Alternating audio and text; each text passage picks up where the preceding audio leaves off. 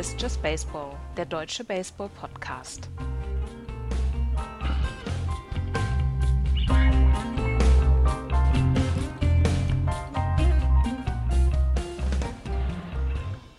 Kleine Überraschung für euch, liebe Freunde von Just Baseball. Hier melden wir uns noch einmal mitten im Dezember zu einem kleinen Special außerhalb der Saison. Hallo und willkommen zum Just Baseball Podcast. Hallo Florian. Einen wunderschönen guten Tag. Und hallo Andreas. Hallo. Ja, es ist eine ganze Menge passiert und glaubt uns, wenn wir euch sagen, diese Sendung sollte eigentlich schon vor zwei Wochen erscheinen, aber es gab hier und da kleine Terminschwierigkeiten und äh, deswegen mussten wir ein paar Mal schieben, was sich da an, dann aber im Nachhinein eigentlich als äh, ganz gut herausgestellt hat, weil wenn wir aufgenommen hätten, wie wir aufnehmen wollten, dann hätten wir gar nicht über das sprechen können, über das wir jetzt sprechen müssen.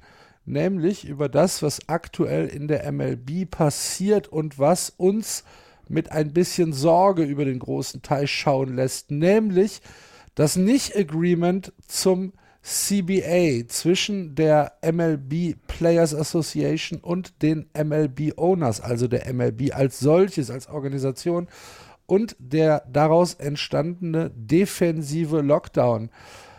Ein defensiver Lockdown, Andreas, das hört sich sehr, sehr, sehr gewerkschaftlich geprägt an. Um was geht's da? Es ist ja letzten Endes auch ein Tarifvertrag, der hier eigentlich unterschrieben mhm. wird zwischen Arbeitgebern, den, den Clubs, und Arbeitnehmern, den Spielern. Und ähm, es geht hier um ein paar Sachen, die in den letzten Monaten festgefahren sind und ein bisschen ja, festgefahren sind zwischen diesen beiden Parteien, MLBPA, also die Players Association, die Gewerkschaft und die Arbeitgeber. Die Players Association hat sich in den letzten Jahren schon sehr daran gestört, dass Tanking, also das absichtliche Verlieren, dass das viel zu sehr belohnt wird, weil strikt danach gegangen wird, wer hat am meisten Niederlagen am Ende der Saison und der kriegt dann auch den höchsten Draft-Pick. Wir haben zum Beispiel in der NBA eine Draft-Lottery. Sowas hätte sich die MLBPA zum Beispiel auch vorstellen können. Sie wollte zusätzlich dann noch haben, dass sie, ähm, dass die Servicezeit nicht manipuliert werden kann. Also, wenn Spieler hochgeholt werden bzw. nicht hochgeholt werden, um der, damit dann noch ein weiteres Vertragsjahr vor der Free Agency dann heraus zu kitzeln aus diesem Vertrag.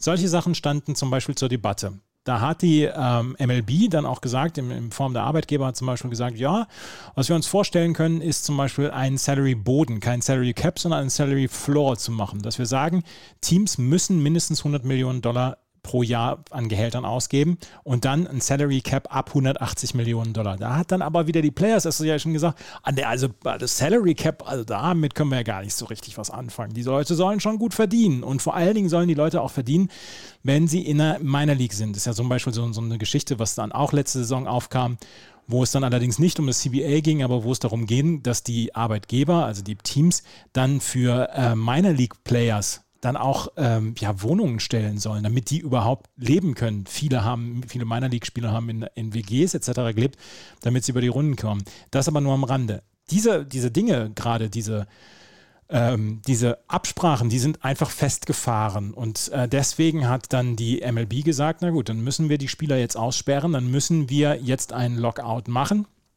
und haben das dann am 1. Dezember vollzogen. Seitdem zum Beispiel ist MLB.com auch nicht mehr erlaubt, über die aktuellen Spieler zu sprechen bzw. zu schreiben. Maximal die Minor League Player, weil die Minor League Player sind davon im Moment ausgenommen. Und ja, und jetzt äh, sieht es wohl so aus, als ob das noch ein paar Monate dauern könnte mit den Verhandlungen. Hm.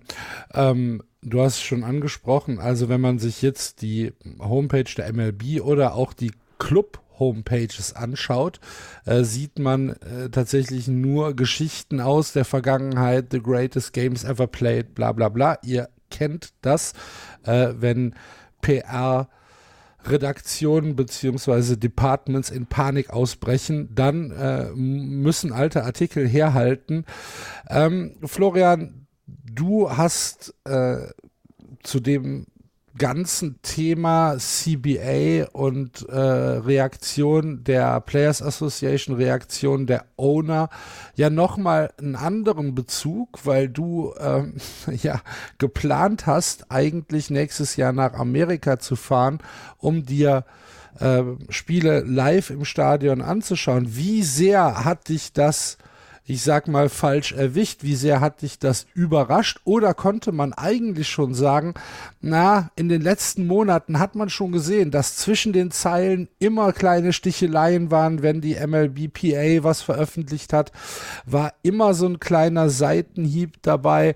Tony Clark, der Executive, äh, Executive äh, Director der MLBPA, ist ja auch jemand, der gerne mal so ein Statement raushaut, wo er relativ unmissverständlich sagt, äh, dass er keine Angst vor einem Lockout hat. Wie sehr, wie sehr hat dich das ähm, erwischt, sagen wir es mal so? Ähm, ich hatte unter den äh, Letter to Base Baseball Fans äh, Link, den ich euch in den Just Baseball WhatsApp Channel geschickt habe, geschrieben, ich werde Manfred ähm, nicht streicheln, wenn es im Sommer keinen Baseball gibt.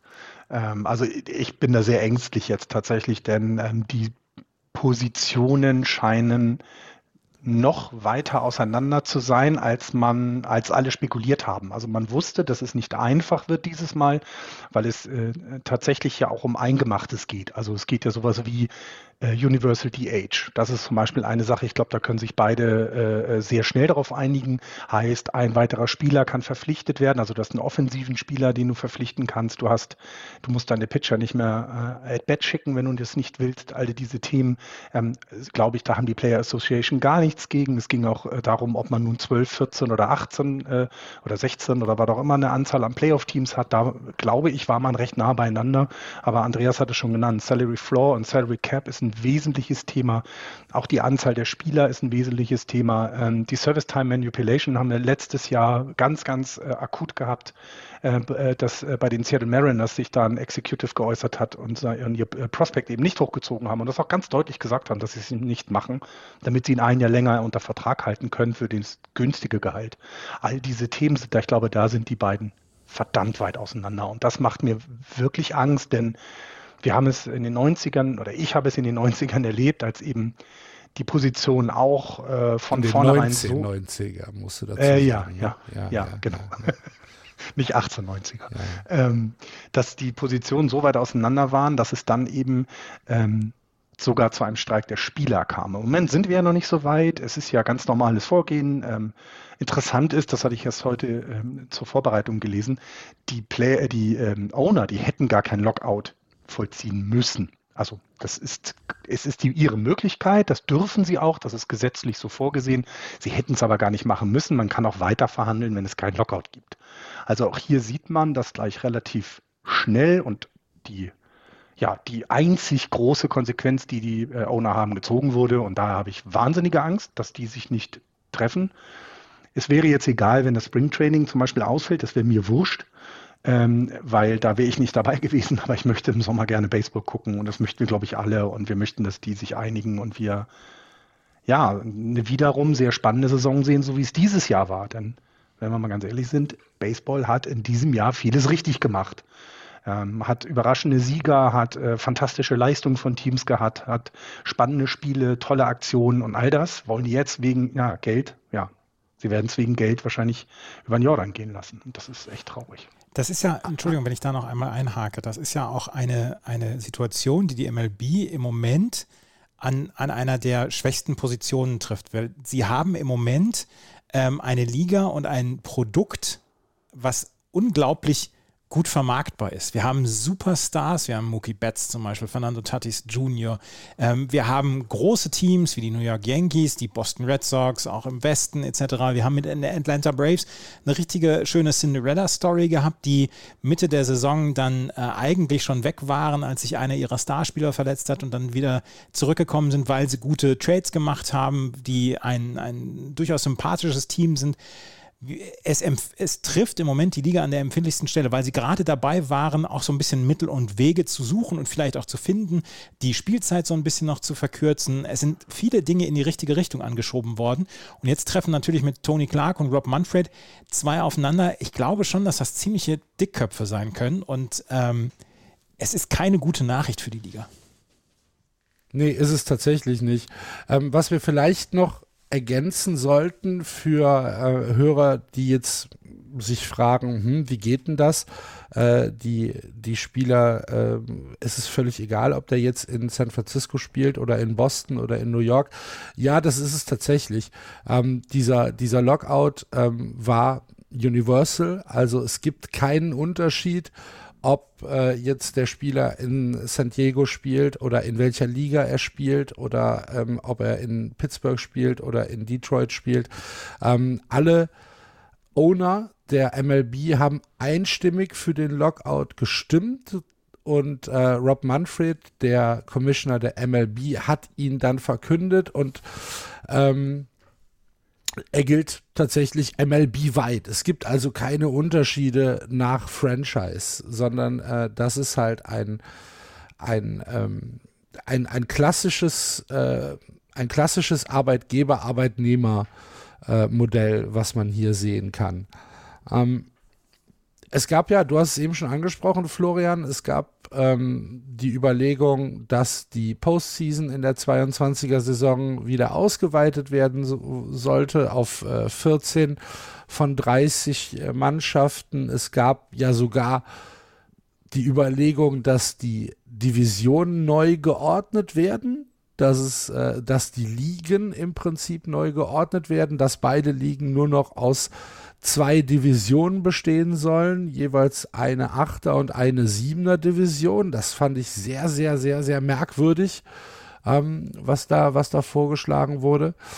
Und ähm, die, die Vorstellung, um die es dann wirklich geht, also die harten Vorstellungen, da wo es ans Geld geht, das ist schon, wie du gesagt hast, das ist schon sehr weit auseinander. Und ich mir fehlt im Moment so ein bisschen die Fantasie ähm, zu überlegen, wer muss dann wem jetzt entgegenkommen.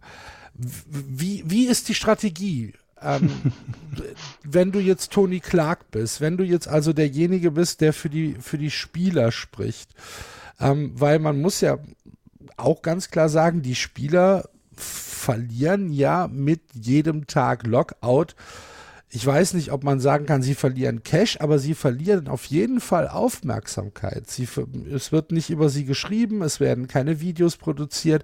MLB TV, also das MLB Network, ähm, macht keine aktuellen Shows, sondern es wird äh, nur äh, Dokumentationen werden gezeigt und historische Spiele, also Aufzeichnungen von alten Spielen werden gezeigt, aber es gibt keine aktuellen Shows.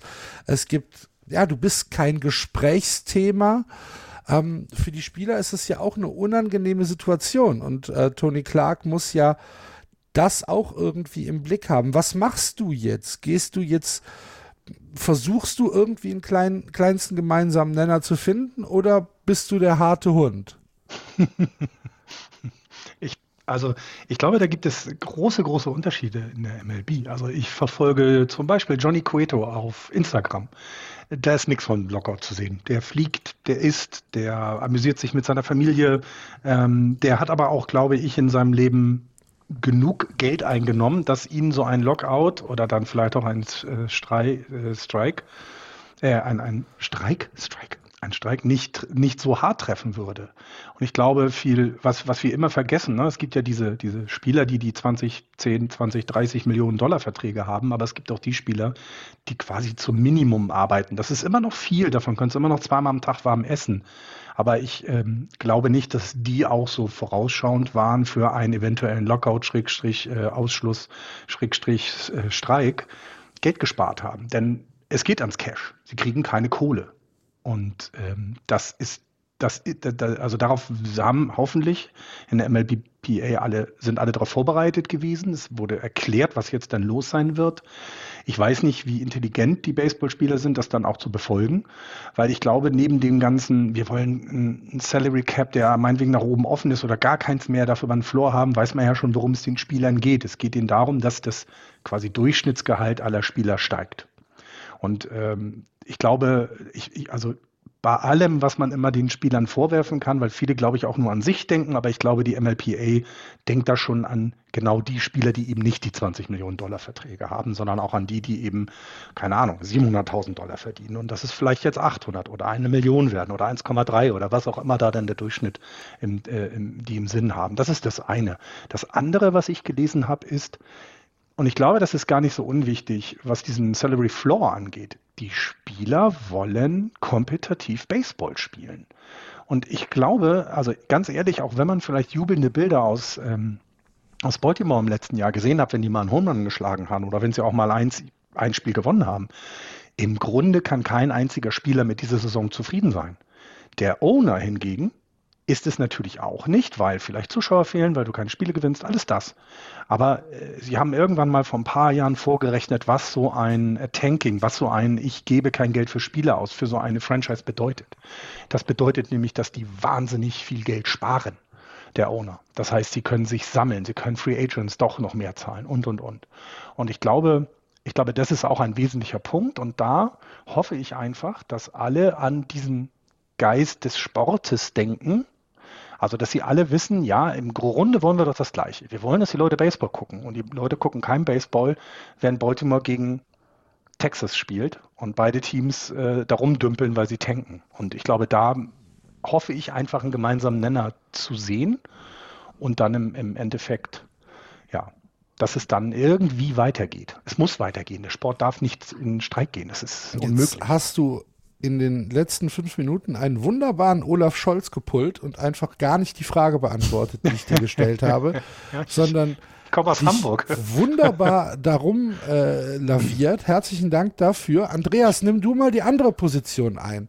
Du bist Rob Manfred. Was ist dein, was ist deine Intention? Was ist die, was ist das, was die MLB, was die Owner tun können, um die Saison 2022 nicht, ja, nicht den Bach runtergehen zu lassen? Es geht wahrscheinlich erstmal darum, äh, mehr Geld auszuschütten. Das ist, glaube ich, das, ähm, worum es ja dann auch der MLBPA geht. Und ich könnte mir vorstellen, dass die, ähm, dass die, dass die Liga irgendwann dann von ihrem Salary Cap dann wieder runter muss, weil wir haben ja de facto keinen wirklichen Salary Cap im Moment. Die, die Teams bezahlen Steuern, wenn sie mehr als 200 Millionen oder 180 Millionen ausgeben im Jahr und äh, müssen dann Strafe zahlen für jede Million, die sie, die sie überzahlen, müssen dann einen bestimmten Prozentsatz zahlen und so weiter. Also es gibt ja keinen de facto Salary Cap jetzt. Ähm, ich könnte mir vorstellen, dass die MLB dann auch nochmal auf die ähm, Spieler zugehen wird, dass es ein, zwei Punkte gibt, die vielleicht nach wie vor hart verhandelt werden müssen, aber bei ein oder zwei Punkten dann auch die MLB dann noch entgegenkommen kann, weil wir können uns einig sein, oder wir sind uns alle einig, die ähm, Owner, die im Moment in der Liga sind, die verdienen alle eine gute Mark mit, mit ihren Teams. Selbst die, die im Moment schlechte Teams besitzen. Also wenn man, wenn man sieht, dass die Boston Red Sox selbst in schlechten Jahren noch irgendwie 200, 300 Millionen Gewinn machen, dann kann es nicht so schlecht um, um, die, um die MLB dann auch bestellt sein. Und wir haben es ja auch gesehen, in der Zeit jetzt vor dem 1. Dezember sind nochmal 1,9 Milliarden Dollar an Verträgen rausgehauen worden. Wir sprechen ja gleich nochmal drüber. Und da muss die, da muss die MLB dann auch so ein bisschen dann, dann nachgeben, beziehungsweise auch sagen, okay, wir müssen hier vielleicht dann auch mal in einen sauren Apfel beißen. Ich glaube eher, dass die Bewegung von der Liga kommt als von den Spielern. Na, guck mal, da wäre ich genau dagegen. Ich glaube, die Bewegung wird wieder von den Spielern kommen müssen, weil im Endeffekt reden wir hier von Milliardären, Billionären, von Menschen, die sehr, sehr viel Kohle haben, die so ein Baseballteam besitzen. Und du hast es selber gesagt, selbst in den, selbst in den schlechteren Zeiten verdienen die ja damit Geld. Selbst bevor klar war, was das, oder nein, es war allen ja klar, dass der Lockout kommt. Und sie haben einem Max Scherzer 643 Milliarden US-Dollar in Rachen geschoben für eine Saison. Also das Geld ist ja da. Ja. Und ich glaube, die haben den längeren Atem. Und deswegen glaube ich, ich glaube, die, ich glaube, die Spieler werden den ersten Schritt machen müssen. Leider.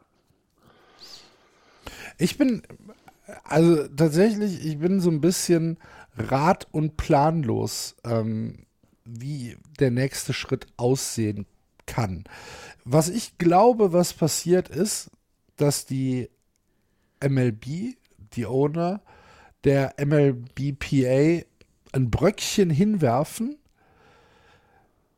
die MLBPA sagt, okay, nehmen wir, ist uns aber nicht genug. Und dann die Owner sagen, ja, was wollt ihr denn? Wir haben euch doch jetzt schon, wir sind euch doch entgegengekommen.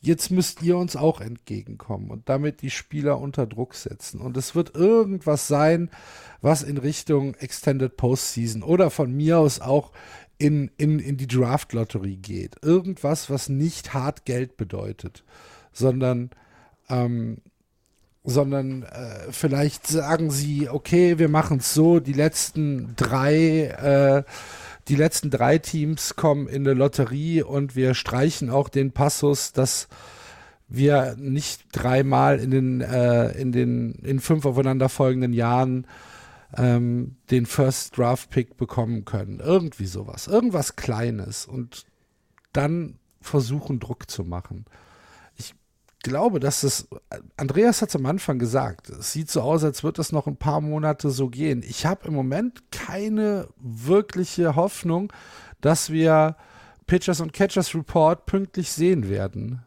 Mhm. Bin ich genau bei dir. Glaube ich auch nicht. Es ist, äh, genau. Und das, und das wird dann eben, das wird dann eben genau das Problem. Also ich glaube, dass die, dass die eigentlich alle verstehen, wie es bei so einem, wie, wie, es bei so einem Arbeitskampf halt ist. Also eigentlich wollen sie im Prinzip genau das Gleiche, nämlich, dass die Leute ihr, dass die Leute den Sport schauen. Aber dann wiederum wollen sie genau das Gegenteil, weil dann sagen die Owner ja, ohne uns könnt ihr nicht spielen. Dann war es ja damals in den 90ern. Ne? Da hieß es ja, dieses große ohne uns würdet ihr ja gar keine Möglichkeit haben zu spielen. Und die Spieler sagen ja, aber ohne uns hättet ihr keine Spieler. Und das hat man dann ja auch gesehen, als dann die ersten Spiele waren und irgendwelche Minor League Players dann in der MLB gespielt hatten. Also da hat man ja gemerkt, was das auch bedeutet. Ne? Und äh, was bedeutet es eigentlich, wenn so ein wenn so ein äh, Streik ist und wenn wenn es tatsächlich dazu kommt, dass die MLB-Profis nicht auflaufen. Und ich glaube, die sind im, im Grunde genommen sind sie gar nicht so weit voneinander entfernt. Aber sie wollen auch nicht das Gesicht verlieren. Und ich glaube, die Owner sind da leider von dem Geld her, haben sie den längeren Atem tatsächlich. Hm. Wer ähm, auch betroffen ist, obwohl er eigentlich gar nicht Teil dieser, dieser Situation ist, Andreas, sind natürlich die Minor League äh, äh. Denn die Minor League Teams sind nicht vom Lockout betroffen. Die Minor League Saison kann auch Stand jetzt äh, normal durchgeführt werden. Allerdings, und das ist jetzt das sehr, sehr große Allerdings, die Rule 5 Draft ist mit dem Lockout äh, gestoppt. Genau, Rule 5 Draft heißt ja, dass äh, Spieler, die eine bestimmte Anzahl an Jahren haben innerhalb deines, deines Minor League Systems und die nicht zu den Top 40, also zum äh, 40-Man-Roster gehören, dass die gedraftet werden können von anderen Teams. Voraussetzung ist dann natürlich, dass die für ein Jahr lang ähm, in dem Big League-Kader des anderen Teams, des, des draftenden Teams, dann drin bleiben. Ansonsten geht der Spieler wieder zurück an das alte Team. Dieser Rule 5 Draft fällt jetzt aus. Es gibt einen Minor League Rule 5 Draft, aber es gibt keinen Big League Rule 5 Draft. Und wer die Boston Red Sox im letzten Jahr verfolgt hat, der hat gesehen, wie die Boston Red Sox den New York Yankees, Garrett Whitlock damals naja, unterm Arsch weggeklaut haben, möchte ich sagen.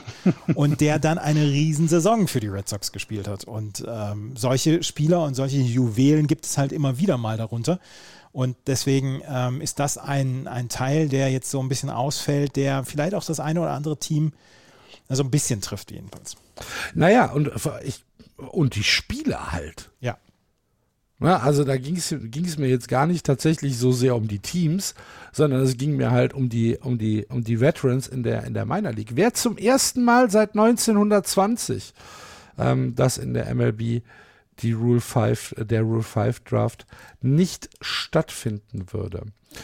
Wir sind sehr, sehr, sehr, sehr gespannt, ähm, wie es da weitergeht. Wir empfehlen hier natürlich ähm, den täglichen Blick auf die einschlägigen Seiten und spätestens, wenn ihr bei MLB.com äh, oder bei dem bei der Homepage eures Teams wieder aktuelle Geschichten lest, dann wisst ihr, oh mein Gott, es hat eine Einigung gegeben, Baseball kann stattfinden. Bis dahin müssen wir uns gedulden. Aber Andreas, du hast es eben schon angesprochen, oder Florian natürlich auch, im Vorfeld dieses Lockouts gab es ja sowas wie ich habe mir das, ich habe mir das vorgestellt wie Homer Simpson, der durch Springfield läuft und panisch alles kauft, was ähm, was im Angebot ist, weil er weiß, da hinten ähm, kommt ein, ein Lockdown, irgendwie sowas. Wir müssen es, war, es, war, es war das Toilettenpapier des, des ähm, Ja, der, genau. der US-Sportwelt. Genau, so, so in etwa. Ähm, nur, dass halt die Leute, die das Toilettenpapier kaufen wollten, in Flammen standen. und schreiend durch den Laden gelaufen sind. 1,9 Milliarden Dollar wurden ausgegeben zwischen äh, dem, der Krönung der 2021er World Series und dem 30. November für ja, für, für Contracts in der Free Agency.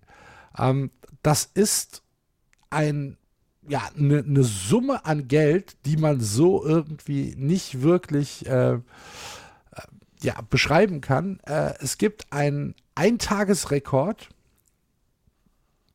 am letzten Tag äh, der, der ähm, der Möglichkeit zu kaufen, weil der Lockout wurde ja oder der Lockout ist in Kraft getreten um eine Minute nach Mitternacht, ne, äh, östlicher Zeit am 2. Dezember 2021 und am 1. Dezember 2021 gab es einen Transaktionsrekord von 1,4 Milliarden Dollar, die an diesem Tag umgesetzt worden sind in Free Agency. Florian, wie, was macht man damit? Was macht man mit diesen Zahlen?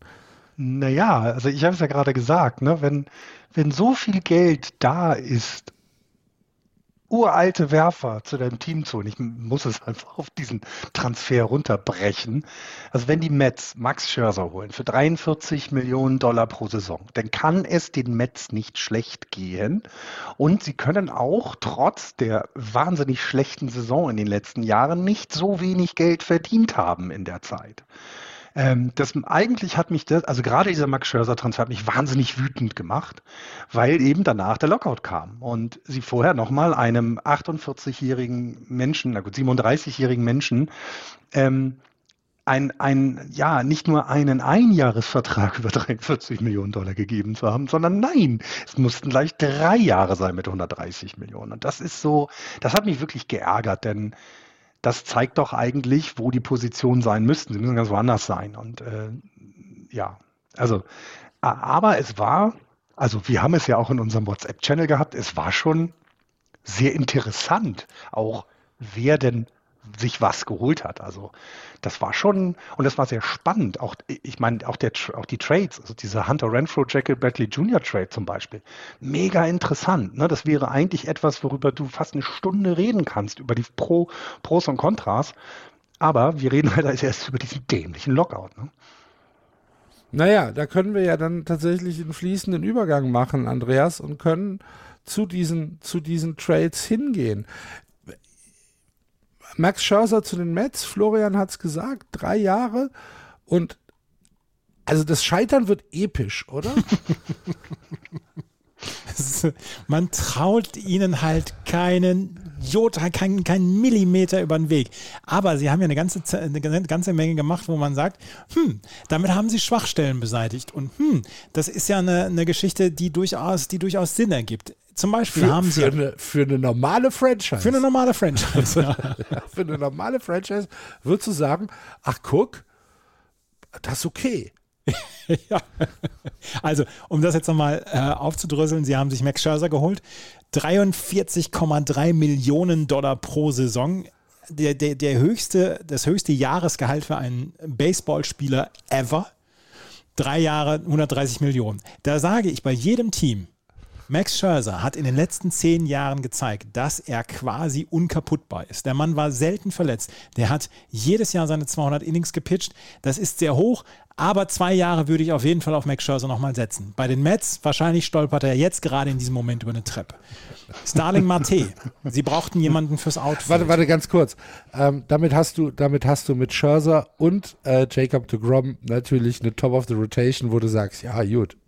Das und und ich werfe schon. ihn nicht mal und ich werfe ihn nicht mal vor, Noah Syndergaard verloren zu haben, weil ja. sie haben ihm eine Qualifying Offer gegeben. Der Mann hat letztes Jahr zwei Innings gepitcht, kam von der Tommy John Surgery zurück. Sie haben ihm eine Qualifying Offer über 18,5 Millionen Dollar gegeben.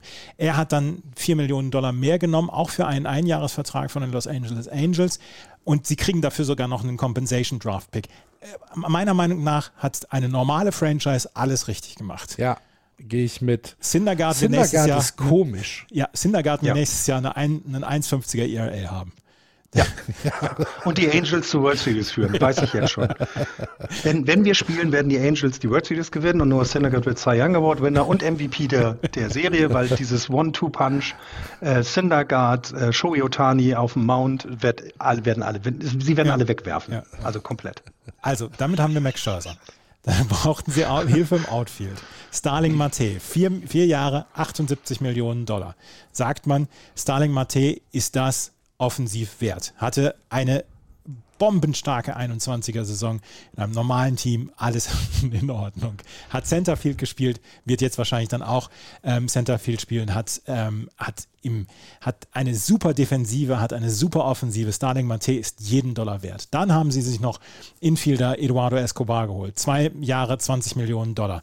Ist ein Typ, der äh, auf allen Positionen des, des Diamanten spielen kann, äh, außer als Catcher und ist eine gute, kluge, sinnvolle Verstärkung. Und dann haben sie noch ähm, zwei Jahre 26,5 Millionen Dollar gegeben an Mark Kanya. Und auch da sage ich, das ist eine sinnvolle Verstärkung, denn man kann alle drei Outfield-Positionen spielen. Starling Mate, sie haben ein neues Outfield.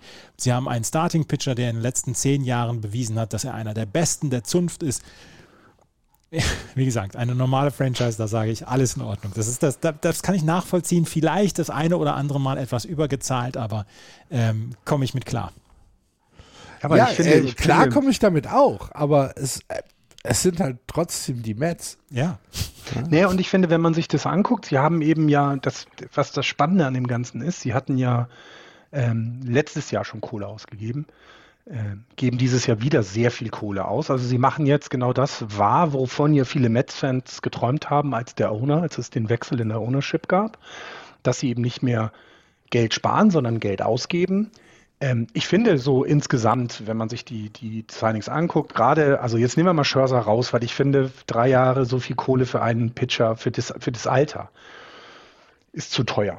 Ganz einfach. Ich, ich bin hundertprozentig sicher und ich habe das aus den, aus den ähm, Blogs oder aus den, also die Beatwriter der Giants haben zum Beispiel gelesen, äh, äh haben auch geschrieben, natürlich haben die Giants auch bei ihm angefragt. Aber als es dann eben also als er dann eben vor allem die Länge des, des Vertrages, also da war, da gab es dann wohl die ersten Schwierigkeiten. Und äh, wenn die Mets es zahlen, ist in Ordnung, haben andere Teams nicht. Ähm, bei Mate zum Beispiel, vier Jahre 78 Millionen klingt nicht so teuer, aber er ist halt auch dann Richtung Ende seines Vertrages auf der anderen Seite, der, also Richtung schlechte Seite der 30 Jahre. Äh, Eduardo Escobar, super, zwei Jahre, 20 Millionen kannst du nichts falsch machen. Marcanja hast du angesprochen, auch alles klar. Aber gerade diese beiden Trades, die können halt auch wahnsinnig schief gehen, weil die Jungs nicht jünger werden insgesamt bewerten, wenn ich das bewerten sollte, haben die Mets das wirklich gut gemacht, noch vor dem, vor dem Lockout sich diese, diese Free Agents zu holen. Aber wir werden sie wahrscheinlich auf Platz 1 tippen und sie werden letzter in der Division, weil wieder irgendwas passiert. Wir werden es abwarten. Der zweite Veteran-Pitcher, ähm, der ja bei Max Scherzer oft in einem Atemzug genannt wird, Justin Verlander, hatte ja erklärt, dass er zurück nach Houston geht. Ähm, da ist dann aber tatsächlich der Lockout dazwischen gekommen. Der Vertrag ist nicht fertig geworden. Und äh, somit ist hier auch noch keine offizielle Bestätigung, dass äh, Verlander wahrscheinlich die nächsten zwei Saisons in äh, Houston spielen wird. Wir gehen mal davon aus, dass es stimmt. Und wir gehen mal davon aus, dass äh, Houston ein bisschen weniger bezahlen wird als äh, New York. Aber ähm, offiziell ist das noch nicht. Und damit ist vielleicht der zweit prominenteste beziehungsweise der zweitinteressanteste Move ähm, neben Max Scherzer die Verpflichtung von Wanda Franco von den Tampa Bay Rays, der äh, für elf Jahre unterschrieben hat. Ähm, inklusive einer Cluboption für die 2033er Saison. 182 Millionen, elf Jahre Shortstop für einen 20-jährigen okayes Einstiegsgehalt, sage ich mal. Ich finde, äh, es ist äh, die Tampa Bay Rays, die ja eigentlich gerne mal so ein bisschen die Taschen zugenäht haben. Ganz kurz. Findest du, findest du, dass die Tampa Bay Rays bei dem Deal nicht auch die Taschen zugeknöpft hat? Hatten sie, hatten sie. Ja, eben. Ja, ich genau. Bin, wir sind ein absoluter Gewinner dieser, ja. dieser, dieser ähm, Free Agency, beziehungsweise sie haben einen Spieler, bei dem sie überhaupt noch gar keinen Druck haben, dass er gehen könnte, weil er ist nach wie vor, er hat noch seinen, seinen Rookie-Vertrag und er wäre auch noch drei, vier Jahre geblieben. Aber sie haben ihn jetzt bis 2033 unter Vertrag und der Mann wird ein Franchise-Spieler dieser Tampa Bay Race. Wir haben in der letzten Saison gesehen, als er hochgekommen ist, er ist letztes Jahr erst hochgekommen. 22. Juni. Genau, wie gut der Junge ist. Das ist, wir, wir haben zwischendurch, haben wir gesagt, den kriegst du nicht von der Platte weg, den kriegst du auch nicht aus. Wir haben das in der, wir, wir, haben das zwischendurch in der, in der Serie gegen die Boston Red Sox ja auch gesehen, ähm, in, der, in den Playoffs. Der Mann, der Mann war nicht auszukriegen. Der hat immer für, für Extra Bases geschlagen. Der hat dazu noch eine wirklich hervorragende Defensive. Und wir haben ihn seit zwei oder drei Jahren, haben wir ihn immer mal wieder im Gespräch gehabt, wo es hieß, Wanda Franco ist ein unglaublicher Prospect. Wir haben ihn nicht so häufig gesehen. Wir haben ihn letztes Jahr gesehen und genug gesehen. Und da habe ich gedacht, wow. Und dass sie ihn jetzt für 182 Millionen Dollar bis 2033 haben, ist für mich ein absoluter Schnapper für die, für die Tampa Bay Rays. Und ähm, ich, also wäre ich im Clubhaus der Tampa Bay Rays glücklicher, könnte ich gar nicht sein. Ja, und für Wanda Franco, also er muss sich jetzt auch nicht übers Ohr gehauen fühlen, ne? äh, auf, der, auf, der, auf der anderen Seite. Denn, ja, seien wir ehrlich, er hat eine halbe Saison MLB gespielt. Ja, da hat er alles richtig gemacht. Ja, er hat Rekorde eingestellt. Ähm, wie war das mit den, mit den meisten äh, aufeinanderfolgenden Spielen auf Base nach Frank Robinson, irgendwie sowas? Ähm, er hat 43 Spiele, 43, 43. 43 ja, Spiele hintereinander auf Base gekommen. Okay. er hat äh, seine Home Runs geschlagen. Er hat äh, Leute nach Hause gebracht. Er hat ähm, wirklich viele, viele Dinge richtig gemacht. Aber, und das ist jetzt bitte nicht als Wasser in den Wein gießen zu verstehen, es war halt erst seine erste Saison. Er wird auch mal in irgendein Loch fallen und er wird auch mal in irgendeinen Slump kommen. Trotzdem ist es ein äh, unfassbares Talent und ich bin da bei dir, wenn man es wenn man's runterrechnet, ähm, 182 Millionen für elf Jahre plus eine Cluboption ist für die Tampa Bay Rays ein fantastischer Deal. Auf der anderen Seite ist es halt auch für Wanda Franco etwas, wo man sagt, ich meine, mehr als dreimal vergoldetes Steak am Tag kannst du nicht essen, ne? Also ist dann schon ja, in Ordnung. Ja, man darf dabei ja nicht vergessen, meistens sind es ja dann auch Spieler, die äh, mit ihrem Geld Familien unterstützen. Ne? Also das darf man bei dem allen nicht vergessen. Aber, ja, ja vor aber allem, für 182 Millionen in elf Jahren, da, also meine Familie wird davon anständig leben, muss ich dir ja, ganz aber ehrlich sagen. Ja, du weißt ja nicht, wie groß seine ist. Nein, äh, nein, aber was ich hier halt finde, wenn man so die Zahlen mal, wenn man die Zahlen mal vergleicht, 182 Millionen für Wanda Franco, ein Talent, das wirkt sehr viel, 103, äh, 140 Millionen für Max Scherzer, einen gestandenen Profi, ne? Laufzeit komplett anders, aber die, die man kann es ja also so ein bisschen mal miteinander vergleichen. Und vor allem, die, also bei allem, was da ist, Sie haben Wanda Franco natürlich damit an sich gebunden, aber da er nicht so viel kostet über die nächsten elf Jahre, ist es für die, für die Tampa Bay Rays auch überhaupt kein Problem, ihn zu traden, falls sie einen anderen Weg gehen wollen, falls es hier nicht passt, falls dies nicht ist, wenn er unzufrieden ist. Das gibt es ja immer wieder. Sie haben sich ja hier keine 300 Millionen elf Jahre an den, ans Bein gebunden ähm, und damit ja manche Spiele dann auch untradebar gemacht. Okay, außer die Mets klopfen an, die nehmen anscheinend gerade alles. Aber das ist halt auch wieder so schlau gemacht, ne? dass du eben ihn sehr lange an dich bindest. Du hast dem Spieler ja auch das Vertrauen geschenkt und gesagt, wir wollen das mit dir machen, wir bauen auch mit dir hier weiter was auf, wir geben ja Geld aus, kann man ja noch nicht mal sagen über die elf Jahre. Ähm, aber sie haben, sie haben ihn auch nicht untradebar gemacht und ich glaube, das ist mit so einer der smartesten Moves, ähm, die sie die sie in, in also finde ich tatsächlich äh, eine der smartesten Signings in dieser, in dieser Pre-Deadline, äh, Lockout-Deadline-Phase.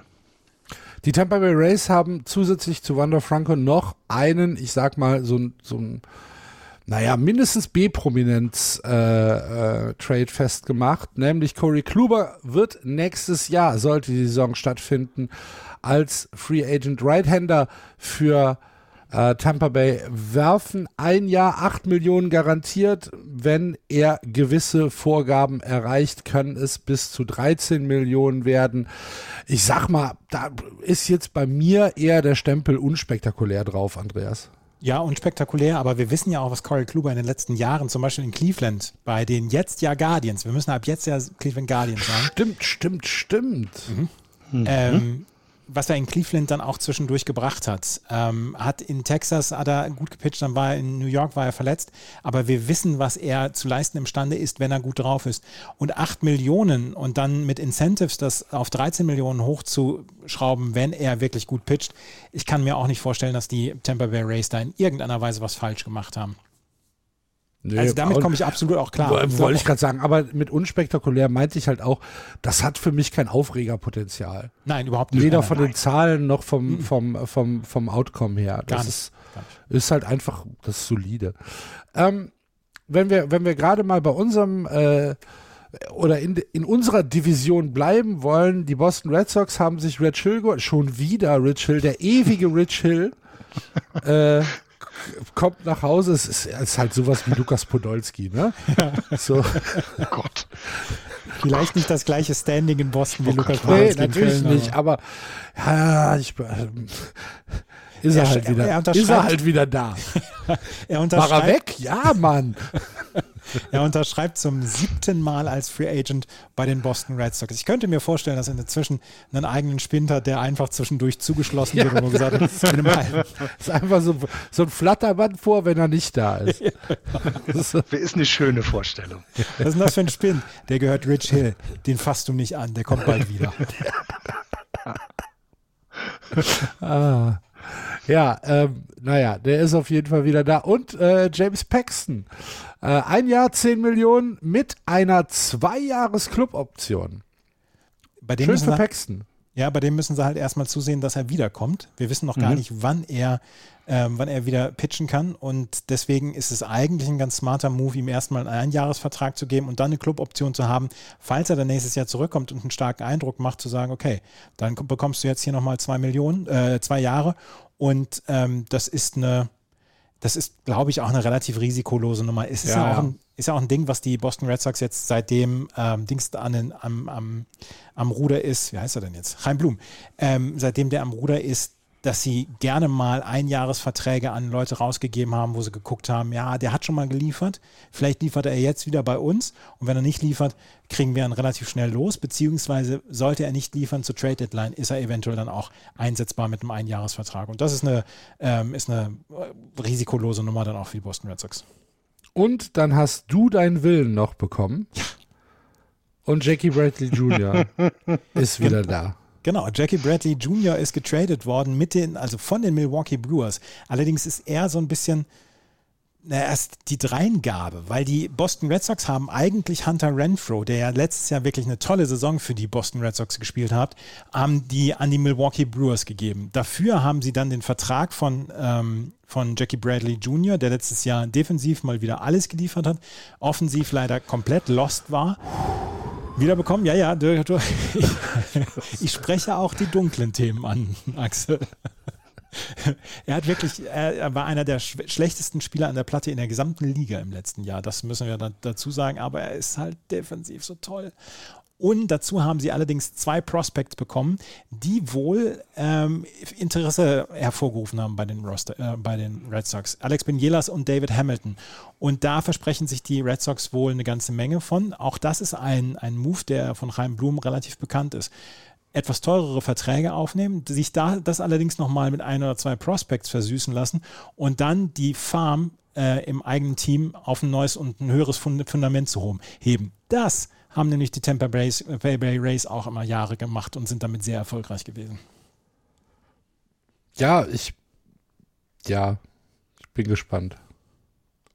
Ich bin noch so, ich bin ein bisschen emotionslos, ehrlich gesagt, bei dem. Ach, Jackie Bradley Jr., wenn er, wenn er wieder durch Centerfield fliegt, dann erwärmt sie aber auch dein Herz.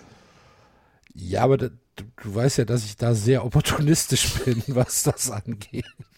Dass dann, dass dann sofort Florian wieder die Gruppe verlässt, weil wir,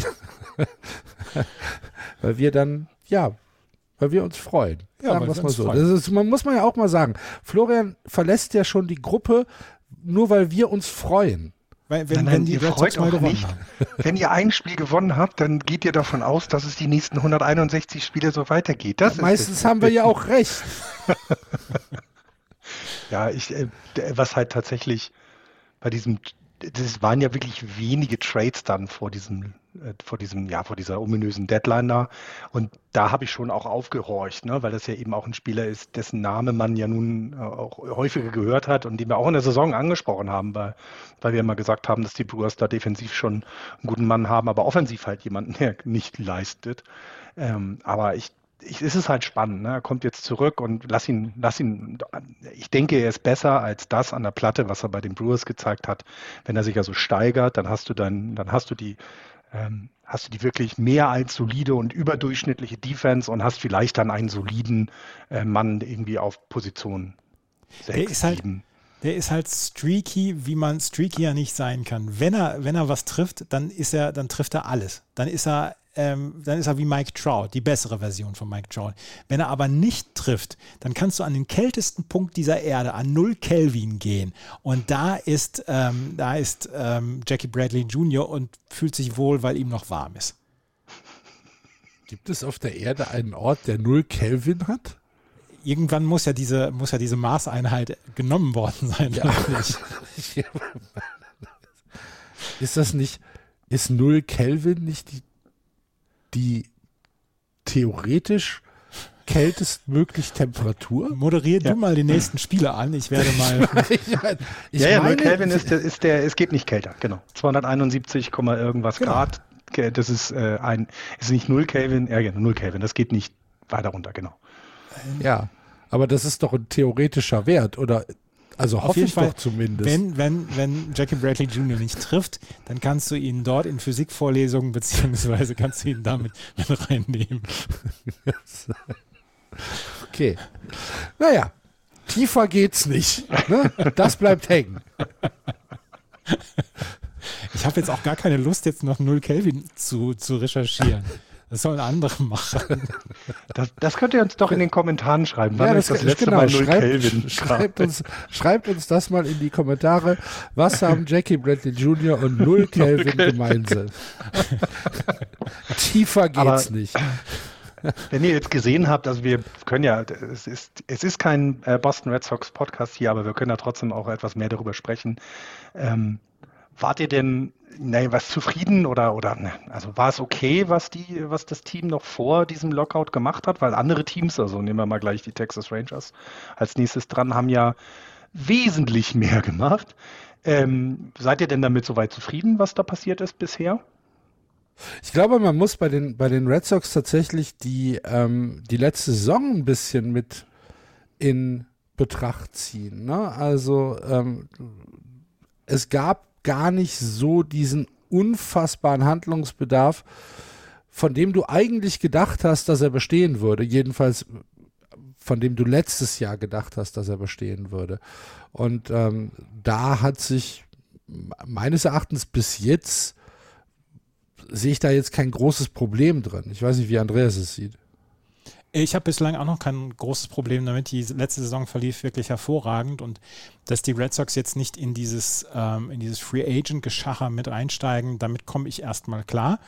Ja. Und ähm, da habe ich auch, da, da inzwischen auch so ein ziemliches Vertrauen gegenüber Chaim Blum bekommen, weil der hat letztes Jahr hat er, ähm, hat er Deals gemacht, die ziemlich cool waren und die mir sehr, sehr gefallen haben. Hunter Renfro zum Beispiel, den er für ein, für ein Apfel und ein Ei äh, bekommen hat, den er jetzt getradet hat und dann wieder, zwei Prospects dafür eingetauscht hat. Da habe ich inzwischen Vertrauen. Und es war, und das ist seit, seit einem Jahr kommuniziert worden, die Boston Red Sox wollen in Zukunft so aufgestellt äh, sein, dass sie jedes Jahr um die Meisterschaft mitspielen können. Da, dazu gehört eine gute Farm und die war runtergerockt bei den Red Sox.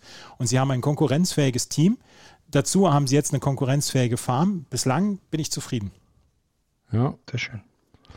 Sehr schön. Ich bin ja, ich bin sehr unzufrieden über, ich mag die, ich mag absolut, ich hatte immer einen kleinen, kleinen blauen Fleck in meinem Herzchen für die Toronto Blue Jays, aber dass sie Kevin Gossman einen neuen Vertrag gegeben haben und er den dann auch noch angenommen hat, das hat mich ein bisschen traurig gemacht. Wieso? Ich mochte Kevin. Ich mochte ihn. Sehr. Ach so, okay. Deswegen, da, können doch, da können wir doch, gerade mal zu den Toronto Blue Jays rübergehen. Ne? Ja. Kevin Gossman, vier Jahre, äh, fünf Jahre, 110 Millionen Dollar, der letztes Jahr bei den San Francisco Giants gepitcht hat, der in San Francisco einfach mal seine Karriere revitalisiert hat, beziehungsweise ja. überhaupt vitalisiert hat, weil den kannte ich aus Baltimore und habe hab nicht so richtig viel drauf gegeben. Und da hat er letztes Jahr einfach Lights Out gepitcht und dass er jetzt so einen großen Vertrag bekommt, das ist schon stark. Und dazu haben sie halt José Berrios, den sie letztes mhm. Jahr äh, bekommen haben und für ihn getradet haben. 7 Millionen, 131 Millionen, äh, sieben Jahre, 131 Millionen Dollar. Ähm, die Toronto Blue Jays, they mean business. Äh, haben sie dieses Jahr schon gehabt und wollen nächstes Jahr dann nochmal einen drauflegen. Also die Konkurrenz wird nicht kleiner. Die New York Yankees bislang auch gar nichts gar gemacht. Nichts gemacht. Ja. Aber die warten auch noch auf das Große. Ich meine, die, die Dickfische sind ja noch da. Ne? Das darf man ja bei dem allen, was wir jetzt hatten. Es sind ja noch weiterhin sehr, sehr große Namen im Topf. Also ähm, es ist ja noch nichts verloren, wenn du jetzt vor der Trade Deadline nicht zugeschlagen hast. Ne? Also nehmen wir mal einer der Top äh, Free hieß es immer noch auf dem Markt mit Carlos Correa ne? als Beispiel. Ähm, wir haben Chris Bryant noch unterwegs. Freddie Freeman, gut, das ist, der wird, der wird nirgendwo anders hingehen, aber Trevor Story ist noch offen. Äh, Nick Castellanos ist noch offen. Also wir haben ja noch genug, genug Möglichkeiten, auch als New York Yankees zuzuschlagen. Aber ich finde auch, ich glaube, dass einige Yankees-Fans schon so ein bisschen Hummeln im Hintern haben und nicht mehr ruhig sitzen können, dass es endlich wieder weitergeht. Oh, dass endlich mal auch was passiert. Die New York Talk Radios, glaube ich, laufen schon, schon seit, seit Wochen stur. Ja, aber das ist natürlich auch sehr unfair den Yankees gegenüber, da New York Talk Radios jetzt ins Spiel zu bringen, weil das sind halt auch zum Teil merkwürdige Leute, Andreas. Ne? Also, ich würde da gerne so ein Radio machen und immer nur motzen. Ja, du hast halt meine These ja jetzt nicht widerlegt. Diese Narrenfreiheit, mit der die da rumlaufen können, ja. ist der Wahnsinn. Tatsächlich. äh, ja. ja. Ähm, bei deiner Unzufriedenheit, Florian, wie sieht's äh, mit dem mit, der, mit dem Retiring-Schmerz zu Buster Posey aus? Ja, es ist äh, ein, zwei kleine Tränchen habe ich äh, schon ähm, vergeudet, weil er ja schon prägend für die Franchise war in den letzten, im jetzt letzten Jahrzehnt. Ne? Also drei World Series Ringe, zweimal Comeback Player of the Year, das musst du auch erstmal schaffen tatsächlich. Ähm, hatte ja nach 2010, hat man 2011 hatte er diese schlimme, schlimme Verletzung, ähm, wonach es ja diese äh, Änderung der Regel an der Homeplate gab. Diese Collision Rule wurde ja aufgehoben, wurde alles anders gemacht und ähm, das ist schon, da wird einem schon was fehlen, weil er eben auch in der letzten Saison gezeigt hat, wo, wozu er noch fähig ist.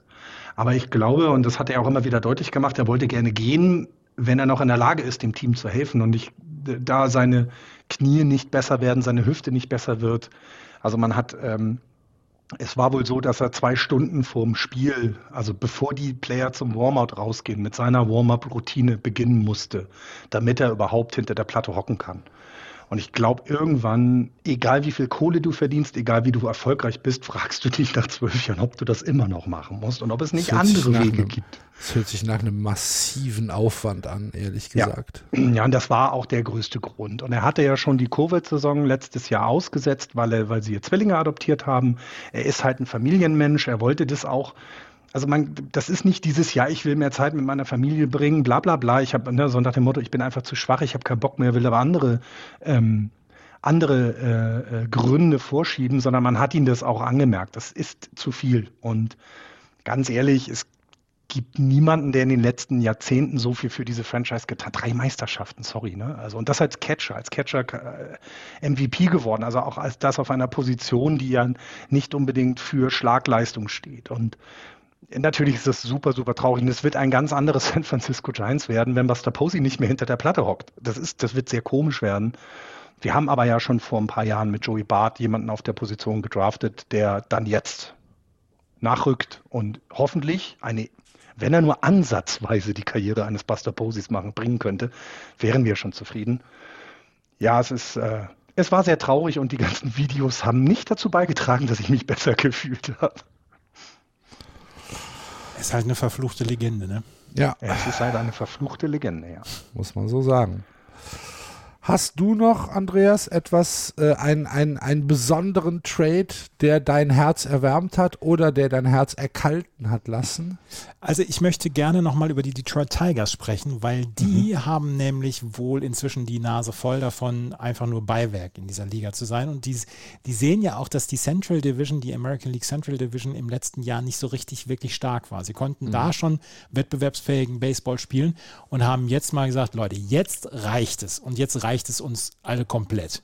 Javier Baez, sechs Jahre, 140 Millionen Shortstop für die neue Saison und sie haben damit ihr Infield schon mal richtig aufgewertet. Dazu haben sie Eduardo Rodriguez äh, noch einen Fünfjahresvertrag, 77 Millionen Dollar gegeben. Eduardo, Rod äh, Eduardo, Rodriguez, der in den letzten zwei Jahren wirklich hervorragend gepitcht hat für die Boston Red Sox, ähm, hatte auch eine Qualifying Offer bekommen von den Red Sox. Sie bekommen dafür jetzt den Draft-Pick ähm, und die Detroit Tigers bekommen dafür einen zuverlässigen Pitcher für ja, also quasi ähm, die Middle of the Rotation. Sie haben ja Tarek Skubal, sie haben Casey und sie haben Matt Manning. Das sind drei Pitcher, die sie in den letzten Jahren gedraftet haben und die jetzt so langsam hochkommen, beziehungsweise die schon hochgekommen sind.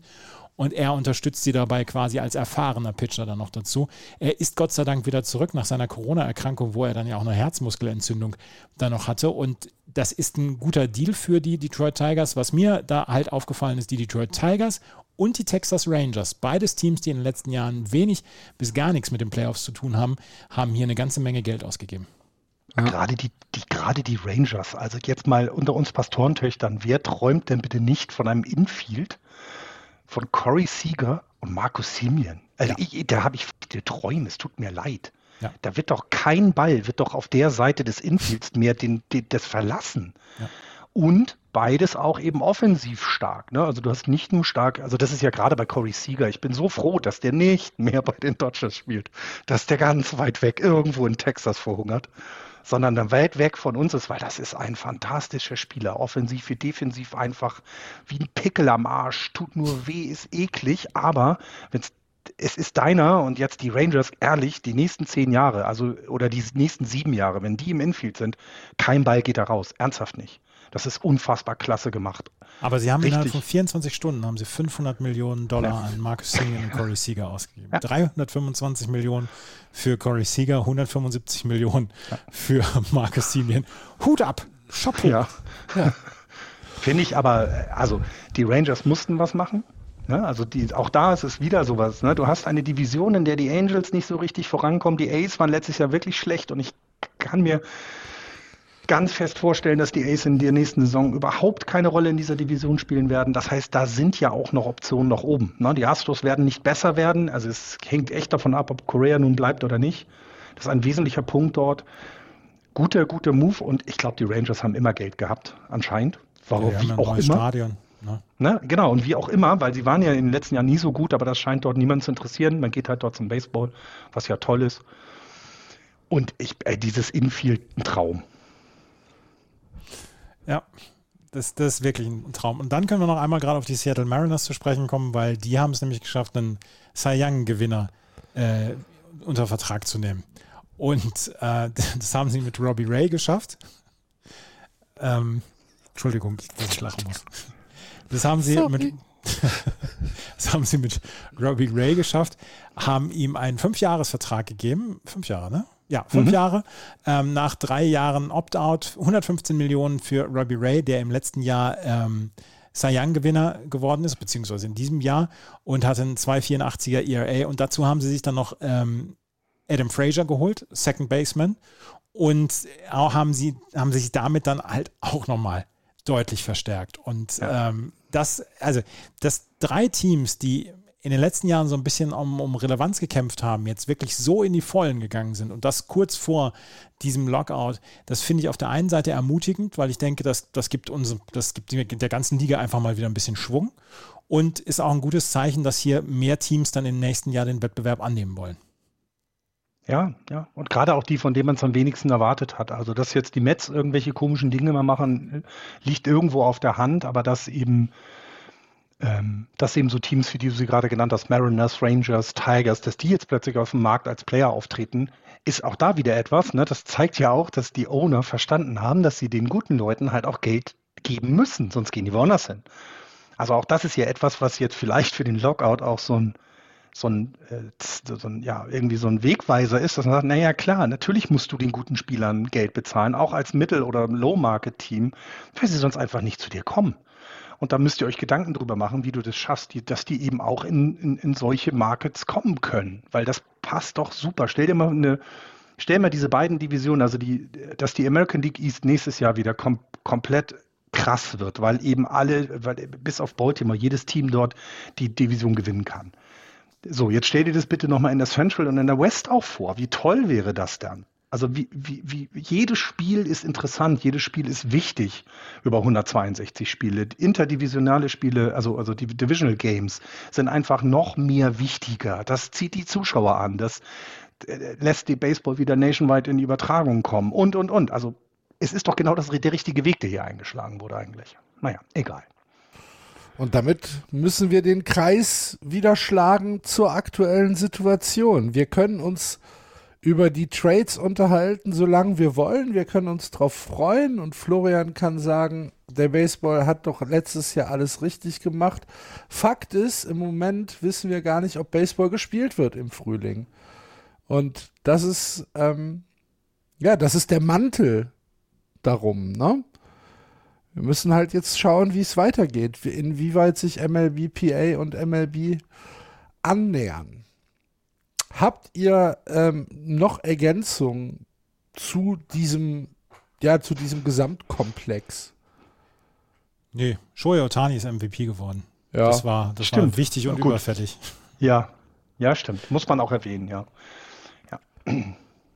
Ansonsten habe ich nichts mehr. Ich glaube, ja, wir, wir können noch darüber sprechen, dass die St. Louis Cardinals Steven Matz geholt haben, der nächstes Jahr auch mit einem einer ERA sollte ja. die Saison äh, stattfinden, äh, reüssieren wird und die Minnesota Twins haben Byron Buxton langfristig unter Vertrag genommen. Das sind noch die. Stimmt. Das sind noch die, die Nachrichten, die wir jetzt hier vergessen haben, aber ansonsten, ja. glaube ich, sind wir durch. Ja. Wen würdet ihr denn noch, äh, kann ich als letztes nochmal sagen, also wie, wünscht ihr euch noch einen Spieler? Also es gibt noch irgendwo, wo er sagt, ach, der, ist, der würde genau zu uns passen? Ich glaube, die, die Red Sox brauchen noch einen äh, guten Starting-Pitcher. Und ja. da sind wir, äh, ich weiß gar nicht, wer im Moment noch, wer im Moment noch, ähm, noch da ist von den Starting-Pitchern. Keine Ahnung. Justin Verlander, aber der wird wohl zu den Astros gehen. Clayton Kershaw könntet ihr noch kriegen. Ja.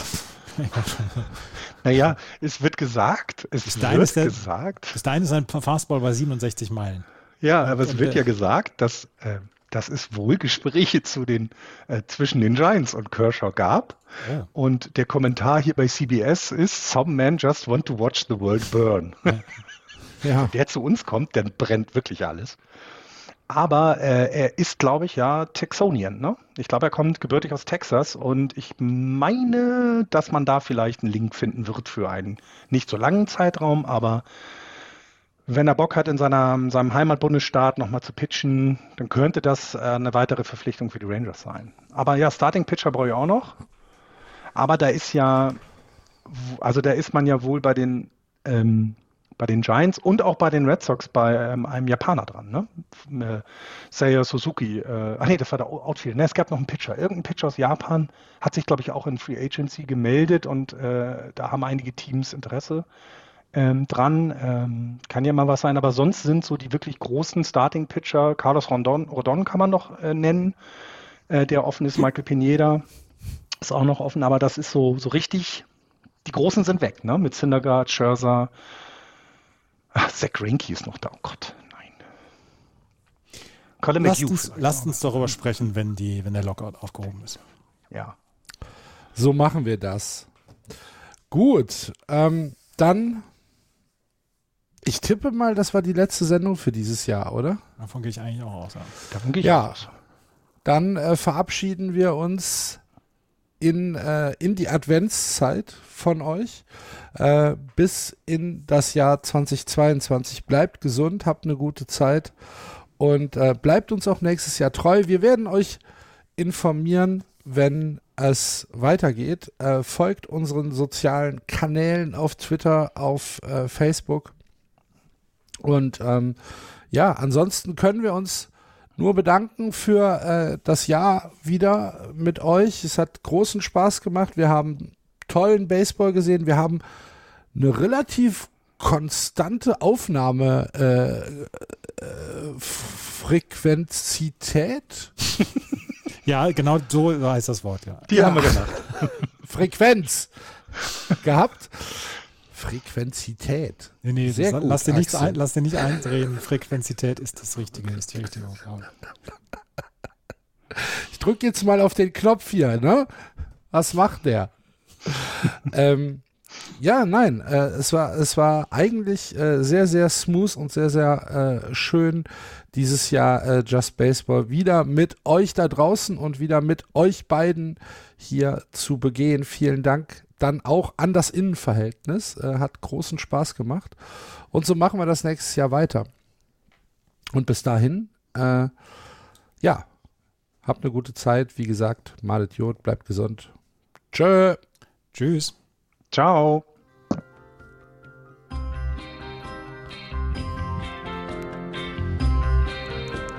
Das war Just Baseball. Ihr findet uns auf justbaseball.de, bei Facebook, bei Twitter und natürlich bei iTunes.